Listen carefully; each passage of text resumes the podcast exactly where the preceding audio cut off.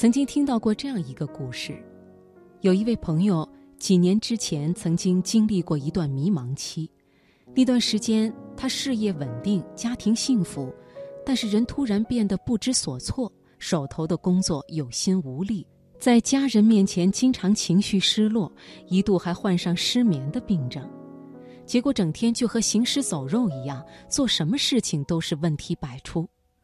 后来有一次偶然的机会，他去陪另外一个朋友去书店买书，他突然发现自己已经很长时间没有读书了，于是也顺便买了两本心理学著作。但是这次偶然之举却为他带来了极其意外的收获。那些所谓的迷茫，其实就是失去了自我的定位，事业稳定，家庭幸福。很多自己以前苦苦追求的东西突然被实现了，人就失去了目标，没有方向，也就没有自我。这种问题，个人是很难意识到的，即便发现，往往也无从下手。但是读书可以，所以就像有人说的，读书是在一切已知之外保留一个超越自己的机会。读书能够让你认清自己，也能让你找到方向。有了方向，才会有未来。所以，如果说人为什么要读书，可能不同的人会有不同的答案。但是，阅读带给我们的力量和愉悦的感受，一定是每个人都渴望得到的。那今晚的财经夜读，我想首先送给你俞敏洪的一篇文章。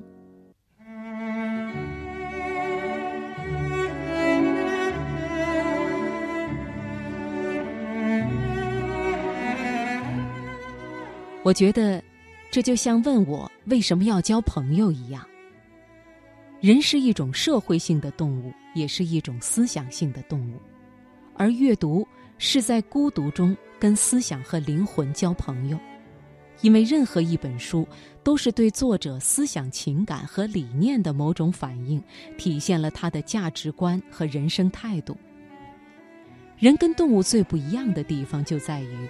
人拥有自己的思想，能延伸自己的思想，并且可以在思想之间进行无障碍的交流。有人说我从来不看书，我觉得这是一个很奇怪的现象。不看书就意味着你只能局限在自己的眼睛和耳朵所看到和听到的小范围世界之内。如果是那样的话，哪怕走遍全球，你所看到的世界。仍然是有限的。世界必须进行无限的延伸，才能让你的人生变得丰富多彩。而看书可以让眼界得以延伸。常常有人问我，到底应该读什么样的书？也有人问我，读武侠小说、言情小说是不是也算读书？当然，这也算是一种阅读。人在劳累的时候，读读轻松的武侠小说，读读流行的情感小说，也是一种精神上的放松。但是，阅读绝不仅限于武侠小说、言情小说。在我看来，阅读主要分成两大类：一类叫做读有用之书，一类叫做读无用之书。什么叫有用之书呢？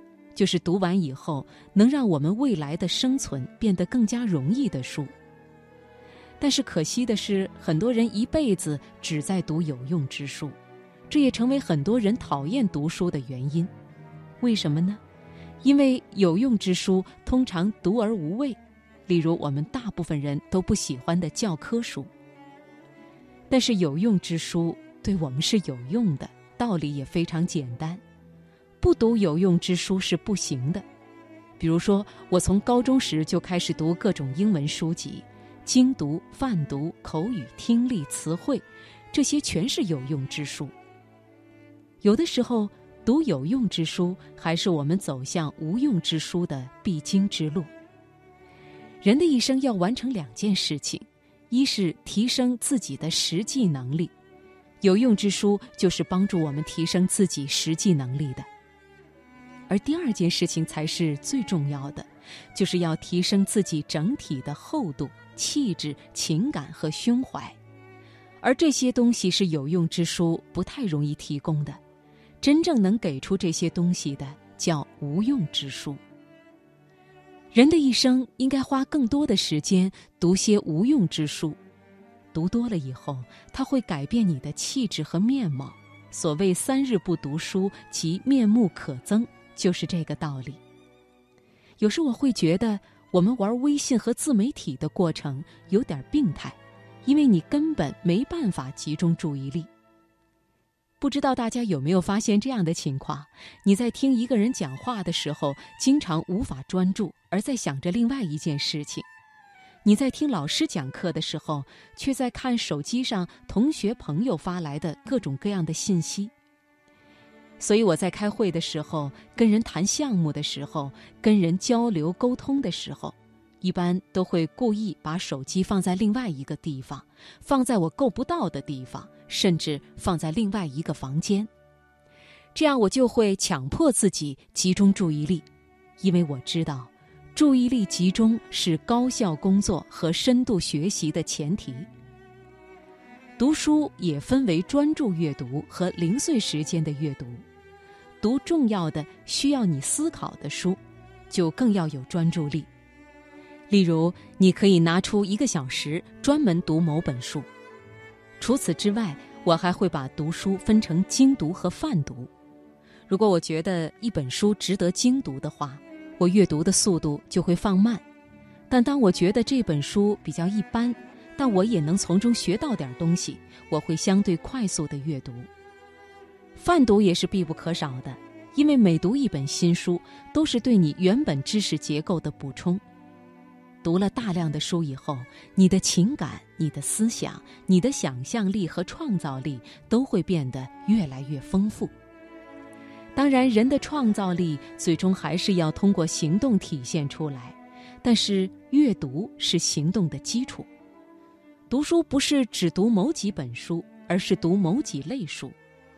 第一类是对我们的现实生活和对未来有指导意义的书。不管是科技方面还是生活方面的，第二类是陶冶个人情怀的书，比如唐诗宋词；第三类就是有关人生观、世界观、哲学观的书，这类书以读懂和理解为目标。我认为书大概读的就是这三类，其余的就是科技类、管理类的书，可以归到我说的有用之书去。此外，你还可以读一些历史著作。